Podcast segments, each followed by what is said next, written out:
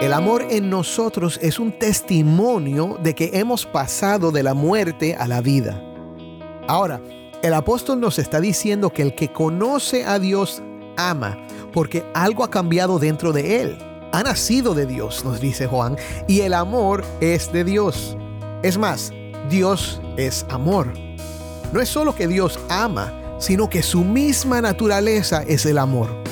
Su santidad, su justicia, su ira, su providencia, en fin, todo lo que Dios es está relacionado con amor porque Dios es amor.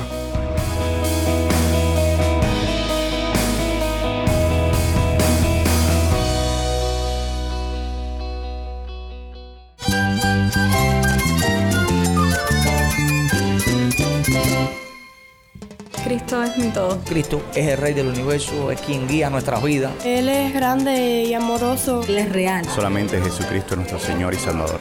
Es mi guía quien me fortalece. En Cristo Jesús hay esperanza, hay paz. Y nuestro Dios es un Dios de rescate.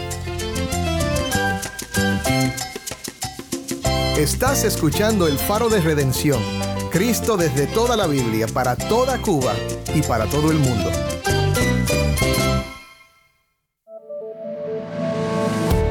Hola, soy el pastor Dani Rojas, el director y locutor del Faro de Redención. Gracias por acompañarme hoy. Estamos en la segunda semana de una nueva serie acerca de la primera epístola de Juan. El título de la serie es Vivamos en la Luz. Y esta pequeña carta tiene mucho que será de bendición para tu vida. Aunque la palabra evangelio no aparece en esta epístola, todo su contenido apunta al poder transformador de la gracia salvadora de nuestro Señor Jesucristo. En Primera de Juan, los temas de la comunión con Dios, la fe sincera en la persona y la obra de Jesús, andar en la luz, practicar la justicia, amar a otros cristianos y especialmente estar seguros de la vida eterna están profundamente arraigados en la realidad del Evangelio, especialmente en su poder para transformar. Hoy vemos en la segunda parte de 1 de Juan 4 cómo el poder del amor de Dios transforma y perfecciona a aquellos que lo experimentan. Vemos cómo el Espíritu Santo da fuerzas para amar. Y ese amor que da quita temor y nos da confianza en el día de juicio. También vemos un mandamiento muy claro. Aquel que ama a Dios debe también amar a su prójimo. Este mensaje ha perdurado a través de los siglos y hoy continúa llamándonos a vivir vidas de amor y compasión en un mundo marcado por desafíos y sufrimientos.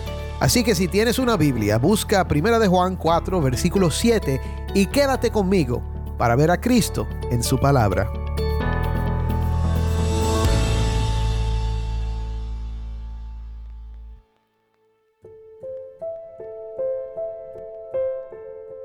Durante los años 249 al 270 después de Cristo, el Imperio Romano enfrentó una devastadora plaga conocida como la plaga de Cipriano.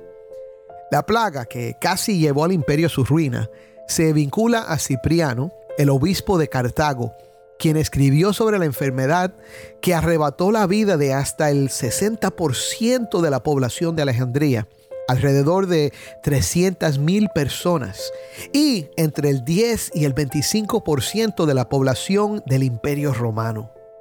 Los síntomas conocidos apuntan a un conjunto de enfermedades, incluyendo meningitis y disentería basilar aguda. Se argumenta que podría haber sido una fiebre hemorrágica vírica, posiblemente el ébola. En ciertos momentos de la plaga, se estima que en la ciudad de Roma se perdían 5.000 vidas al día. Ahora es bien fascinante observar que incluso en la antigüedad se practicaba el distanciamiento social, pero un poco diferente. Las personas acomodadas huyeron de las ciudades y los relatos cuentan que algunas familias abandonaron a los enfermos en las calles, incluso antes de que murieran. En aquel entonces no existían hospitales modernos y el sufrimiento físico y psicológico fue terrible.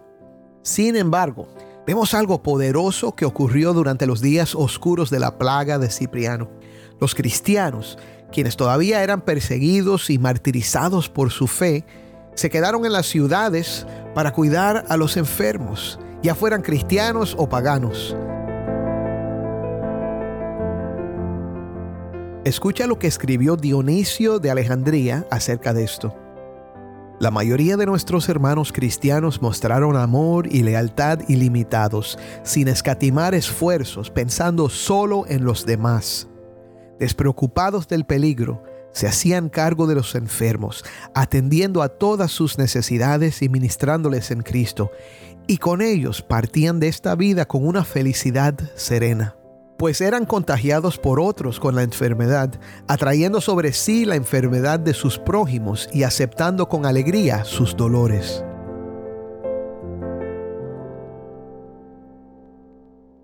Mi hermano, este testimonio asombroso del amor de Cristo tuvo un impacto profundo en la gente y llevó a muchos a conocer a Jesús como su Salvador. De verdad es inspirador los creyentes que sacrificaron sus vidas cuidando de los enfermos son considerados mártires. De hecho, la palabra mártir proviene del griego y significa testigo. Estos creyentes entendieron algo muy básico. Dios, en su amor, los había perdonado a través de Cristo y la muerte para ellos no era el final, sino una puerta que los conduciría a una nueva vida libre de enfermedades y dolores, en la presencia del mismo Cristo Jesús que los amó y se entregó por ellos. Al arriesgar sus vidas para mostrar amor y compasión a los demás, martirizaron. O sea, testificaron que Dios es bueno a pesar del dolor y el sufrimiento en el mundo y que Cristo es la esperanza a un mundo que sufre dolores y tragedias. El apóstol Juan no estaría pensando en las plagas cuando escribió las siguientes palabras porque no había pasado todavía, pero apuntan a las verdades que inspiran a los cristianos, incluso hoy, a vivir vidas de amor y sacrificio. Vamos a ver primero que amamos porque Dios es amor.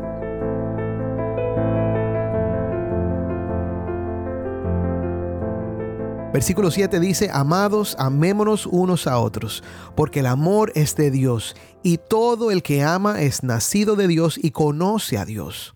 El que no ama no conoce a Dios, porque Dios es amor.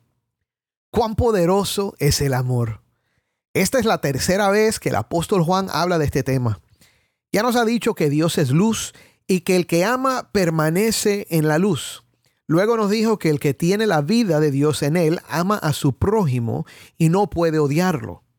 El amor en nosotros es un testimonio de que hemos pasado de la muerte a la vida. Ahora, el apóstol nos está diciendo que el que conoce a Dios ama, porque algo ha cambiado dentro de él. Ha nacido de Dios, nos dice Juan, y el amor es de Dios. Es más, Dios es amor. No es solo que Dios ama, sino que su misma naturaleza es el amor. Su santidad, su justicia, su ira, su providencia, en fin, todo lo que Dios es está relacionado con amor porque Dios es amor. Para entender esto mejor, vamos a mirar hacia atrás, antes de la creación del mundo. Dios siempre ha existido como Padre, Hijo y Espíritu Santo en una relación eterna de amor. Antes de que Dios creara todo, antes de que hubiera seres humanos o planetas o estrellas o galaxias, el Padre amaba al Hijo y al Espíritu Santo. En Juan 17, 24, Jesús dice que el Padre lo amó desde antes de la fundación del mundo. Cuando Dios formó al hombre, te recuerdo que Dios dijo, hagamos al hombre a nuestra imagen y semejanza. Desde el principio fuimos creados para reflejar al Creador. Fuimos creados para reflejar al Creador y Dios es amor. Cuando nos creó, puso ese mismo amor en nosotros. Nos hizo para vivir en una relación de amor con Él y con los demás.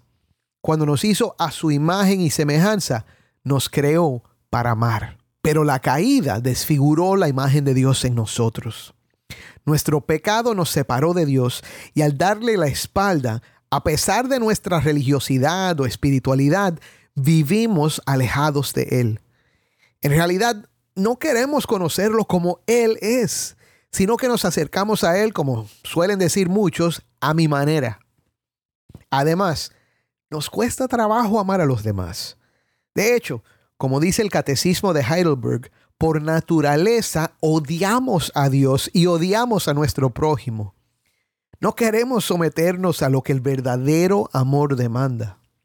Cada uno de nosotros quebranta a diario los mandamientos más básicos. Y como la vida viene de Dios, esta condición nos deja muertos en vida dirigiéndonos hacia la separación eterna del que nos dio la vida. Pero mi hermano, Dios está restaurando esa imagen caída en sus hijos. Y algún día seremos semejantes a Él porque le veremos tal como Él es. En Cristo, Dios nos está levantando de la caída y nos está restaurando. El amor fluye de Dios hacia ti y debe fluir de ti hacia los demás. Por esto, hay una desconexión evidente cuando alguien que profesa ser cristiano no ama a los hermanos. Esto no cuadra. El que tiene a Dios ama. El que no ama no tiene a Dios. Ahora, vamos a ver esto. Amamos porque Dios nos amó.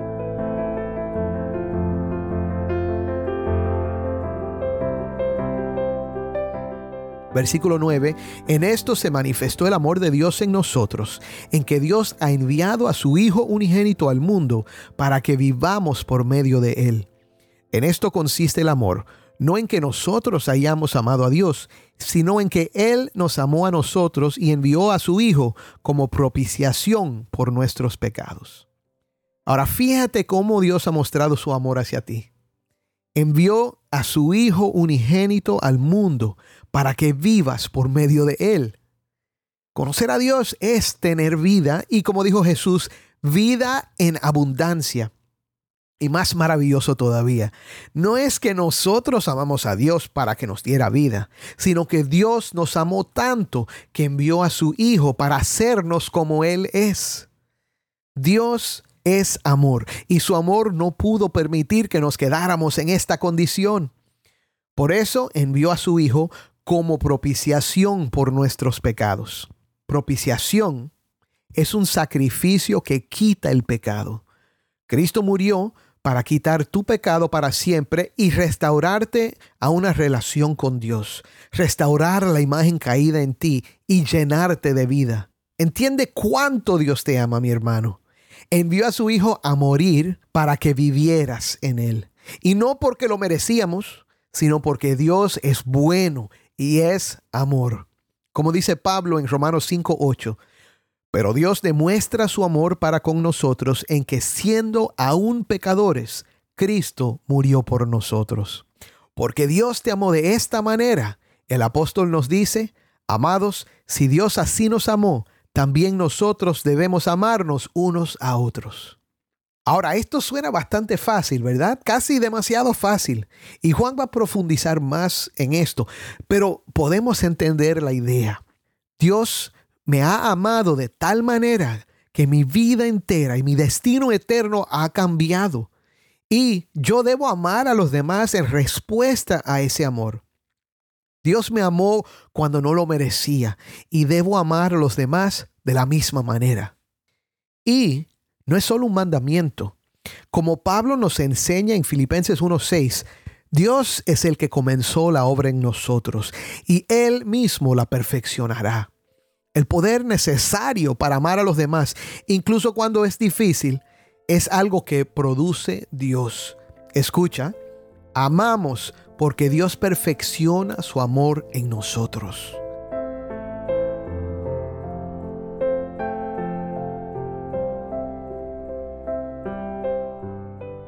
Lee el versículo 12. A Dios nunca lo ha visto nadie. Si nos amamos unos a otros, Dios permanece en nosotros y su amor se perfecciona en nosotros. Mira lo increíble que es esto. Juan dice algo obvio. A Dios nunca lo ha visto nadie. No habla de Jesús, que es Dios el Hijo, sino del Padre. Nadie lo ha visto. La Biblia nos dice que Jesús, el Hijo, lo ha dado a conocer. Pero aquí Juan está diciendo que cuando amamos, Dios permanece en nosotros y nosotros permanecemos en Él. Y ahora no es que nuestro amor haga que Dios venga a vivir en nosotros, sino que esa conexión vital con Dios a través de Cristo produce ese mismo amor en nosotros y testifica de la presencia de Dios en nuestras vidas. Dios se da a conocer a través de nuestro amor. Esto es lo que vieron los romanos en los cristianos durante la plaga de Cipriano. Vieron a Dios en ellos. Cuando Dios nos transforma por medio de Cristo, tú y yo amamos. Y ese amor apunta hacia el Dios invisible que derramó su amor en nuestros corazones. Qué poderoso es esto. Y quizás más asombroso que eso, el amor de Dios se perfecciona en nosotros. No es que su amor no sea perfecto sin nosotros, sino que llega al fin que desea Dios cuando amamos. El teólogo John Stott afirma, el amor de Dios, que tiene su origen en sí mismo y se manifestó en su Hijo, se completa en su pueblo. Ahora, veremos la aplicación y afirmación de esto. Veremos que amamos porque el Espíritu Santo nos fortalece para testificar del Hijo. Versículo 13 dice, en esto sabemos que permanecemos en Él y Él en nosotros, en que nos ha dado de su Espíritu. Y nosotros hemos visto y damos testimonio de que el Padre envió al Hijo para ser el Salvador del mundo. Todo aquel que confiesa que Jesús es el Hijo de Dios, Dios permanece en Él y Él en Dios. Y nosotros hemos llegado a conocer y hemos creído el amor que Dios tiene para nosotros. Dios es amor, y el que permanece en amor permanece en Dios, y Dios permanece en él. Ahora Juan indica que el Espíritu de Dios nos capacita para percibir el amor de Dios y testificar de él, y su poder nos fortalece para vivir y demostrar ese amor. Observa que es el Evangelio, o sea, lo que creemos y predicamos acerca de Cristo, lo que nos da confianza. A veces, sin percatarnos, podemos enfocarnos demasiado en nuestras propias acciones. Llamamos a la iglesia a amar, a perdonar, a mostrar compasión, pero enfatizamos la obediencia a la ley del amor como si hacerlo dependiera de nosotros.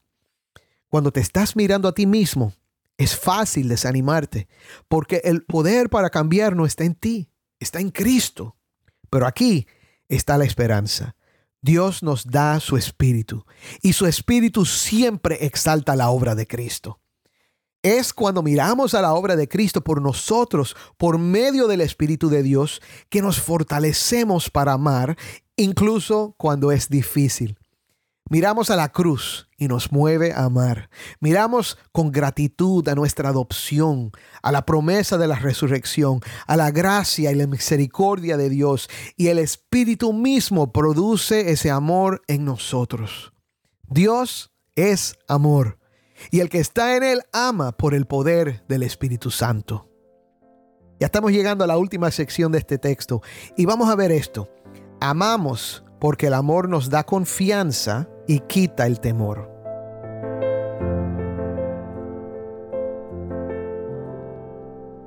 En esto se perfecciona el amor en nosotros, para que tengamos confianza en el día del juicio, pues como Él es, así somos también nosotros en este mundo. En el amor no hay temor, sino que el perfecto amor echa fuera el temor, porque el temor involucra castigo, y el que teme no es hecho perfecto en el amor. Nosotros amamos porque Él nos amó primero. Si alguien dice yo amo a Dios, pero aborrece a su hermano, es un mentiroso. Porque el que no ama a su hermano, a quien ha visto, no puede amar a Dios, a quien no ha visto. Mi hermano, al ver esta obra de Dios manifestada en nuestras vidas, nos da confianza, porque estamos siendo transformados a ser como Él es en el mundo. No se trata de una vida perfecta, sino de la madurez espiritual. Nuestra confianza es una indicación de que su amor se está perfeccionando, o sea, que estamos madurando.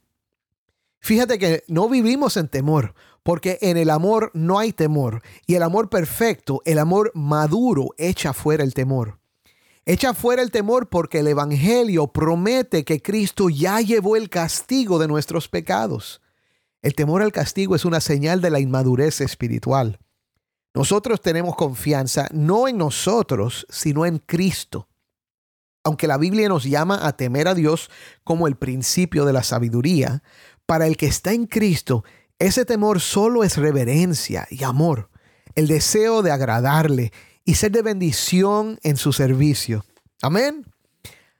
Juan nos dice una vez más entonces que amamos porque Dios nos amó primero.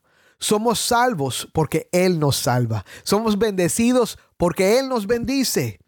Teniendo nuestros corazones asegurados del amor de Dios, podemos extender ese mismo amor a los hermanos. Y el que no está dispuesto a amar, sino que guarda rencor y aborrece a su hermano, no tiene confianza o base para decir que conoce a Dios. Juan dice que es un mentiroso. Juan concluye recordándonos del antiguo y siempre nuevo mandamiento. Versículo 21, y este mandamiento tenemos de él, que el que ama a Dios ame también a su hermano. Mi hermano, comenzamos hoy hablando de la plaga de Cipriano que golpeó al imperio romano en el siglo III. Vimos la diferencia entre los paganos y los creyentes en esta calamidad, donde incluso en medio del sufrimiento y la persecución, los cristianos optaron por mostrar compasión, cuidando a los enfermos y demostrando el amor de Cristo. Te invito a reflejar en el mensaje de primera de Juan 4 el poder transformador del amor de Dios, que no solo fluye en el corazón del creyente, sino que también madura a través de la presencia del Espíritu Santo. No olvides la importancia de vivir este amor, libre de miedo, sabiendo que aquellos que amamos a Dios también debemos y podemos amar a nuestro hermano, no en nuestro poder, sino en el poder de aquel que nos amó y se entregó por nosotros. Créelo. Amén. Soy el pastor Dani Rojas y esto es el faro de redención. Mi hermano, en un mundo lleno de desafíos y adversidades, el llamado a amarnos los unos a los otros resuena con fuerza. El amor de Dios nos capacita para superar el miedo y vivir conforme a la luz. Y eso es lo que este mundo lleno de oscuridad necesita desesperadamente. Así que te invito, reflexiona sobre este mensaje y toma acción en tu vida diaria. ¿Cómo puedes mostrar amor y compasión a quienes te rodean? Incluso en medio de las dificultades. El poder transformador de Cristo es tuyo y con su Espíritu Santo puedes ser un portador de esperanza en un mundo que a menudo enfrenta desafíos. Vamos a orar. Padre, gracias por tu palabra. Gracias por Cristo que nos ha mostrado el amor tuyo de una manera tan poderosa entregándose por nosotros, derramando su preciosa sangre para perdonarnos, limpiarnos y hacernos parte de tu familia. Señor, te pido que si alguien está escuchando hoy que todavía no ha confiado en Cristo, que hoy mismo, ahora mismo, ponga toda su esperanza en ti. Tú perdonas, tú limpias, tú transformas, tú restauras. Tú eres no solo un Dios que ama, sino que tú eres amor y confiamos en ese amor para siempre. En el nombre de Cristo oramos. Amén.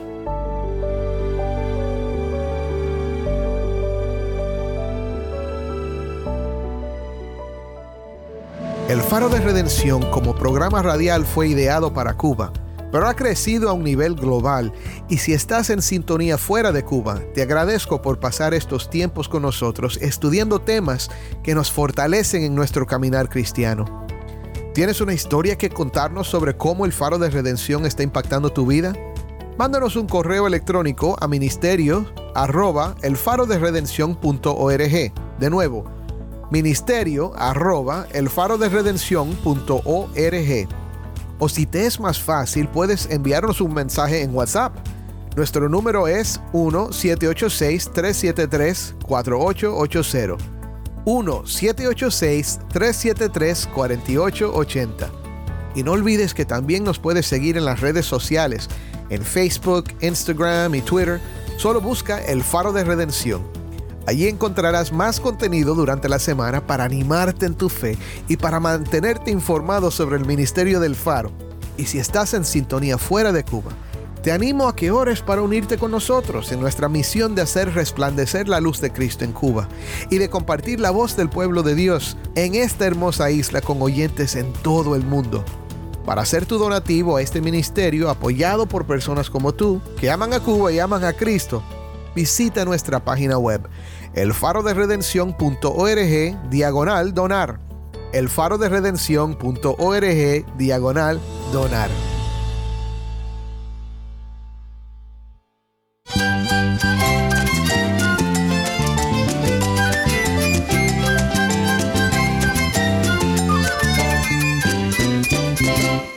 Soy el pastor Dani Rojas.